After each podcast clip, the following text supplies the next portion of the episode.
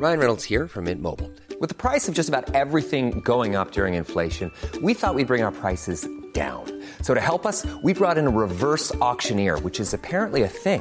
Mint Mobile unlimited premium wireless. Ready to get 30, 30, bit to get 30, bit to get 20, 20, 20, bit to get 20, 20, bit to get 15, 15, 15, 15 just 15 bucks a month. So, Give it a try at mintmobile.com slash switch. $45 upfront for three months plus taxes and fees. Promo for new customers for limited time. Unlimited more than 40 gigabytes per month. Slows. Full terms at mintmobile.com.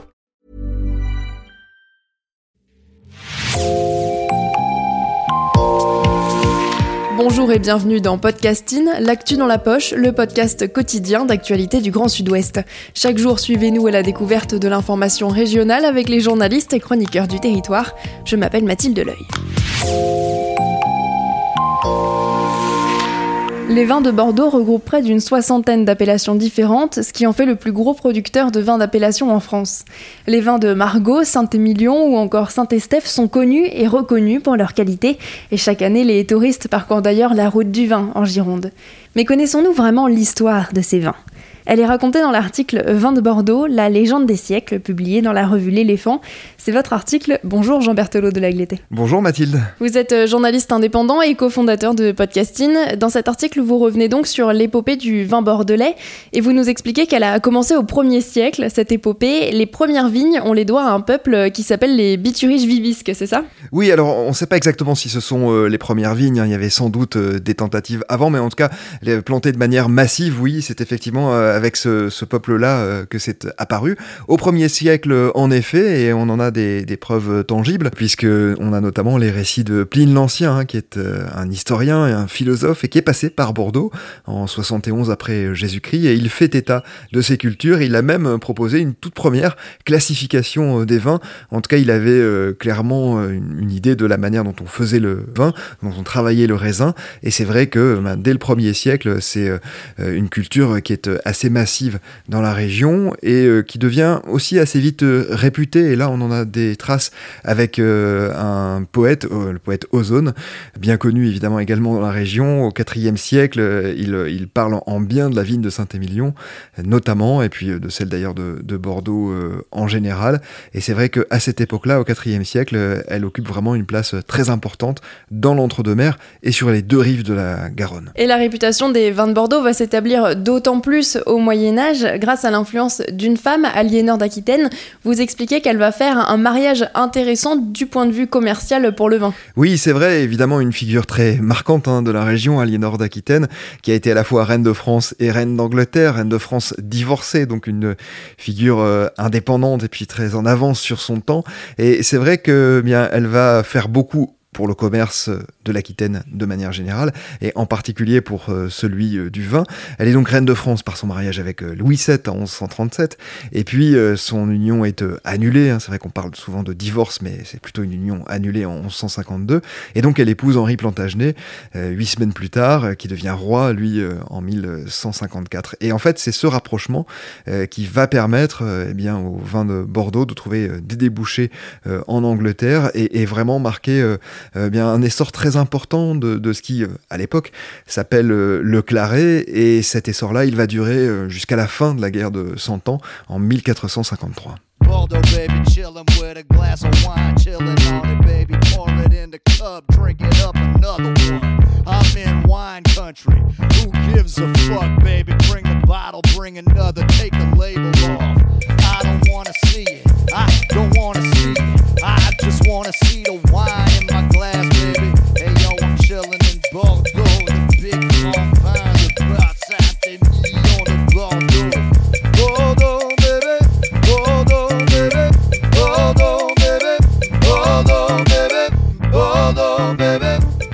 les vins de Bordeaux existent depuis très longtemps, mais est-ce qu'ils étaient bons à l'époque? Enfin, du moins, euh, ce qu'on entendrait comme un, un bon vin aujourd'hui, est-ce que le goût était assez similaire? Alors Mathilde, je suis beaucoup plus âgé que vous, mais j'ai pas eu l'occasion de goûter quand même euh, ces vins moyenâgeux.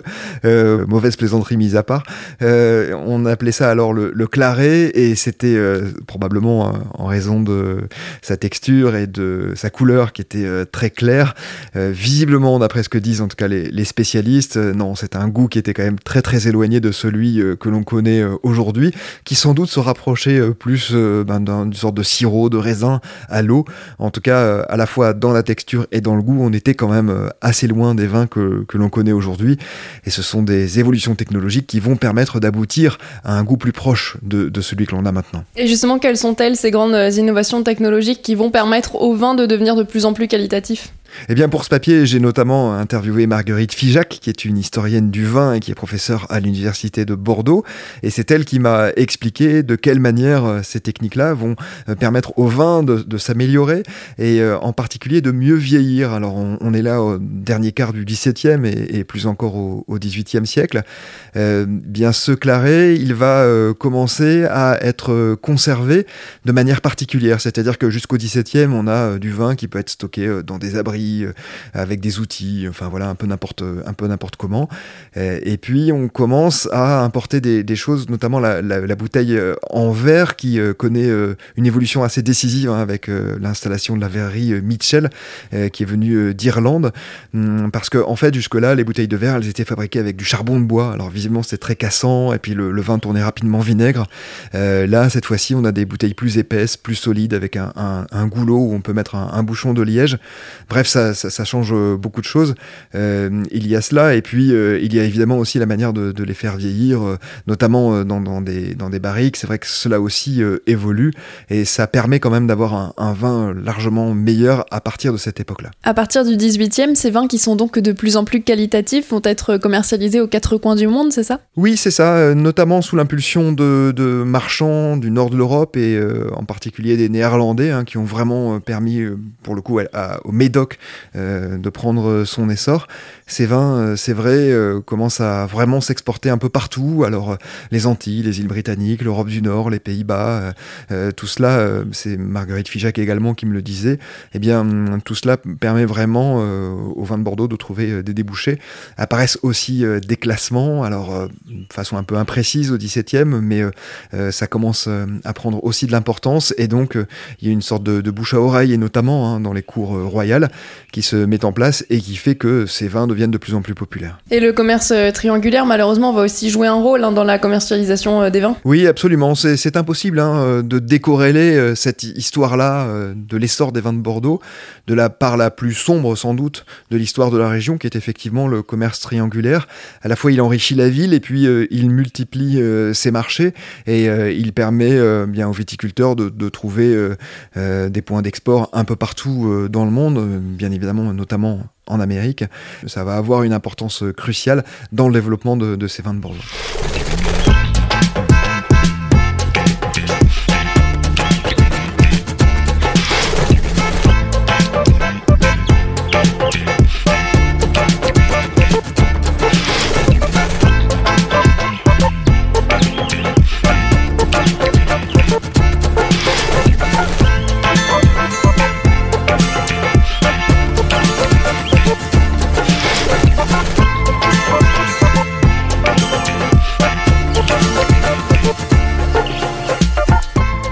Dans votre article, vous expliquez que des spécialistes venus de l'étranger vont aider les viticulteurs à adapter leur sol pour produire davantage Oui, c'est ça. Je parlais euh, notamment hein, de ces spécialistes euh, néerlandais qui sont euh, intervenus dans le Médoc. Ils vont permettre en particulier d'assécher un peu certains terrains et puis de profiter au maximum du terroir et de faire en sorte de, l'optimiser. il y avait beaucoup de marais, hein, on le sait hein, bien sûr, dans le Médoc.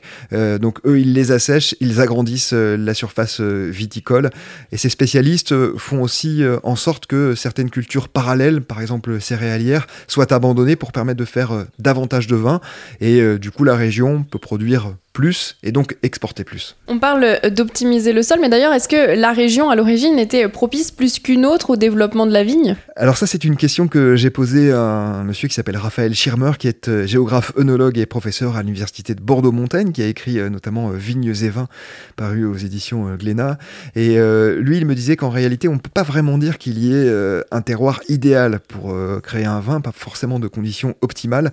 Ce qu'il m'explique par exemple, c'est qu'à Bordeaux, les conditions climatiques sont plutôt un inconvénient parce qu'on a cette douceur une partie de l'année, cette humidité qui peuvent faire apparaître notamment des, champignons. Par contre, ce qui est certain, c'est que à Bordeaux, toujours selon lui, on est en limite nord de ce qu'on peut avoir avec des cépages comme le Cabernet Sauvignon, c'est-à-dire des rendements qui seront pas trop forts ni trop phénoliques comme ils peuvent l'être dans le sud-est. Et, donc, euh, voilà, selon lui, il y a aussi euh, certains sols qui se prêtent vraiment particulièrement à la viticulture, en particulier euh, dans une partie du, Médoc. voilà, donc il y a ce terroir, c'est vrai, est, particulier quand même, mais manifestement, c'est surtout ce savoir-faire qui a su se développer au, fil des siècles qui a fait la, particularité, la renommée des vins de Bordeaux. On arrive en, en 1855, c'est une date importante, c'est l'année où la Chambre de commerce de Bordeaux va établir la première classification officielle des vins de Bordeaux, mais à ce moment-là, ça ne va concerner qu'une partie des vins, c'est ça? Oui, les vins rive gauche, exactement, les vins de la rive gauche. Euh, c'est euh, une classification qui intervient euh, pas très longtemps après celle du, de l'ancien président américain Jefferson. il est mort depuis une trentaine d'années, mais il avait lui-même établi un, classement des vins, et on retrouve hein, les quatre rouges qu'il avait distingués, et qui sont Lafitte, Margaux, Latour et Aubryon. Et puis du côté des blancs, on retrouve Ikem. Alors c'est vrai que ce classement a été très critiqué, il n'a quasiment pas bougé. Il y a simplement Mouton Rothschild qui a intégré les, premiers crus en 1973, parmi les grosses évolutions en tout cas. Et c'est vrai qu'il est un peu critiqué ben, pour son immobilisme. et puis les vins ont évidemment beaucoup changé, beaucoup évolué depuis. D'autres auraient sans doute mérité d'intégrer ce classement, certains d'en sortir, et, et ça ne s'est quasiment pas fait, donc on l'a dit. Donc oui, ce classement, de manière générale d'ailleurs, les classements sont euh, assez critiqués. Le 19e, ça va aussi être un, siècle un peu difficile pour les vins de Bordeaux, avec euh, plusieurs fléaux, le mildiou notamment. Quelle va être l'ampleur des dégâts? Alors les dégâts vont être euh, énormes, hein, très clairement, ça va être une période très très compliquée.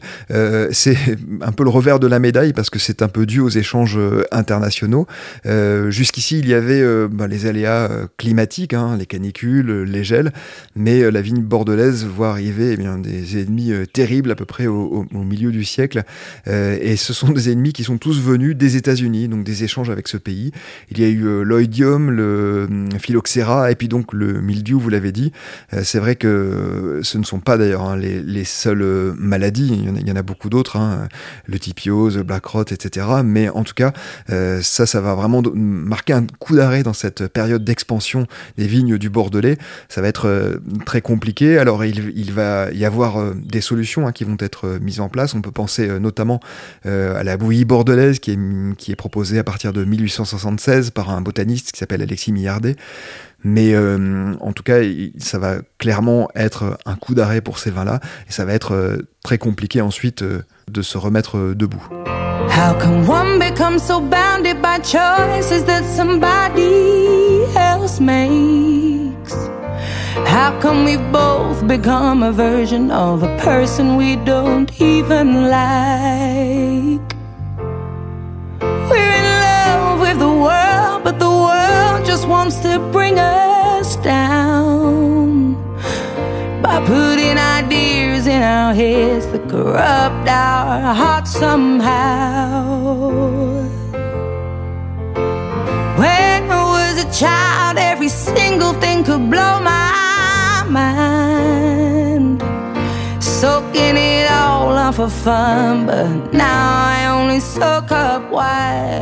Nous avons parcouru plusieurs siècles d'histoire dans cet épisode. Nous voilà au 21e siècle où les vins de Bordeaux n'ont plus autant la cote. Quelles sont les raisons de ce désamour? Alors, il est évident que Bordeaux reste hein, évidemment un nom euh, très connu partout dans le monde euh, et ça reste synonyme d'excellents vins, etc. Mais euh, c'est certain aussi que les vins de Bordeaux ont souffert d'une autre image qui est un peu ce que, celle que l'on peut accoler au critique américain Robert Parker dans, les années 80. On s'en souvient, il a distingué des grands crus tanniques, boisés, opulents et il les a d'une certaine manière un petit peu sacralisés et parfois un peu jusqu'à la caricature. Et ça, ça colle pas forcément avec euh, le 21e siècle et une génération de consommateurs qui ne recherchent pas toujours des vins très forts et, pas toujours des vins très chers non plus, et qui cherchent peut-être des, vins un peu plus faciles à consommer. Il y a eu ça, et puis il y a eu aussi, c'est une évidence, les accusations d'utilisation abusive de pesticides, accusations très d'ailleurs très fondées hein, pour la plupart. C'est vrai que ces problèmes-là ont largement entaché la réputation des vins de Bordeaux et ont contribué euh, à ce qu'ils se vendent un peu moins bien. Ça va quand même très bien de manière générale pour le secteur, hein. mais c'est vrai qu'ils se vendent peut-être un peu moins bien et qu'ils ont une réputation un peu moins bonne qu'il y a quelques années. Alors vous avez eu euh, l'occasion d'échanger avec plusieurs viticulteurs qui vous disaient que le passage au bio sans pesticides, c'est pas forcément facile à réaliser. Non, c'est même euh, très compliqué parce que ben, ils sont comme beaucoup d'agriculteurs et comme beaucoup d'entreprises d'ailleurs de manière générale, ils doivent s'adapter au changement climatique, ils doivent diminuer leur impact sur l'environnement, ils doivent garantir aux consommateurs des, produits sains. Et euh, bah, c'est vrai que pour eux, c'est compliqué. Alors d'abord, il faut dire qu'ils partent de très loin. Hein. Euh, malheureusement, il n'y a pas d'études très récentes sur le sujet. Euh, la dernière date de 2001, mais euh, en tout cas, elle établissait que les vignes concentraient 20% des pesticides utilisés en France, alors qu'elles ne représentaient que 3% des terres agricoles. Donc c'est quand même une proportion énorme. et ce qui est certain, c'est que bah, ça a beaucoup nuit, comme je le disais tout à l'heure, à l'image des vins de Bordeaux. Alors tout ça est en train de, de changer. Beaucoup de vignerons modifient leurs pratiques. Et dans les chiffres, ça donne qu'en 2020, il y avait 1600 668 exploitations de Nouvelle-Aquitaine qui étaient labellisées bio ou en conversion. Hein. Euh, c'était une augmentation de 25% par rapport à 2019. Ça représente quand même euh, 26 750 hectares. C'est euh, une hausse de 35% sur un an. Donc en tout, c'est 11,2% de, de, la surface viticole totale qui est désormais en bio dans la région. Pour en terminer avec les chiffres, ce sont des exploitants bio qui sont 2,5 fois plus nombreux qu'il y a 10 ans donc voilà, il y a quand même une vraie prise de conscience, il y a un, changement. par contre, ce qui est certain, et c'est Sylvie Dulon hein, qui représente les vins bio, qui me le disait, passer en bio, ça n'est vraiment pas simple. c'est long, ça demande aussi un accompagnement et un investissement parce que le bio, c'est un surcoût de 25 à 30% hein, quand même, il faut aussi le rappeler. on est moins bien protégé contre certaines maladies comme le mildiou. Il y a donc des pertes à anticiper. Bref, euh, ça n'est pas évidemment euh, noir ou blanc. Euh, voilà, les, méchants qui veulent pas passer au bio, les gentils qui sont pas passés au bio. C'est évidemment beaucoup plus compliqué que cela. mais je vous donne un, simple exemple, peut-être pour en terminer. Hein. C'est un viticulteur qui s'appelle Laurent Delire, qui, représente aussi certains de ses collègues, qui me le disait. Mais si on prend l'exemple des herbicides, qui sont en nette diminution, mais si on devait complètement les supprimer, il faudrait recruter 5000 tractoristes en Gironde. Donc vous imaginez les dépenses, notamment en gasoil, et puis serait euh, un effet euh, contre-productif. Donc euh, voilà, bien sûr, le bio est une voie d'avenir pour la profession, hein. d'une part pour elle, pour sa santé, et puis pour la santé des consommateurs, et puis parce que aussi aujourd'hui c'est ce que demande le marché, mais évidemment ça n'est pas si simple et il faut aussi comprendre que cela demande des efforts de la part de la profession et essayer d'accompagner ces efforts-là. Merci Jean Berthelot de Agleté d'être venu au micro de Podcasting. Merci à vous Mathilde. Votre article 20 de Bordeaux, la légende des siècles, est à retrouver dans la revue L'éléphant. C'est la fin de cet épisode et on rappelle qu'à la différence du vin, les épisodes de podcasting peuvent être consommés sans modération. Alors n'hésitez pas à découvrir chaque jour notre nouvel épisode. Il sera à 16h30 sur le site de podcasting et sur les différentes plateformes d'écoute. N'hésitez pas non plus à liker et à partager nos publications sur les réseaux sociaux. La rédaction en chef de cet épisode était assurée par Anne-Charlotte Delange, la production par Clara Echari, Juliette Chénion, Marion Ruyot, Juliette Brossard et Myrène Garico Echea.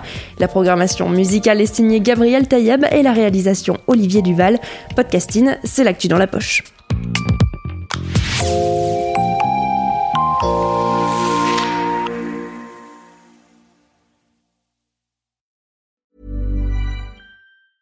Hey, it's Paige DeSorbo from Giggly Squad. High quality fashion without the price tag. Say hello to Quince.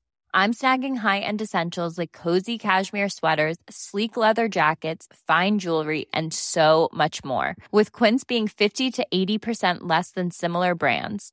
And they partner with factories that prioritize safe, ethical, and responsible manufacturing. I love that. Luxury quality within reach. Go to quince.com slash style to get free shipping and 365 day returns on your next order. Quince.com slash style.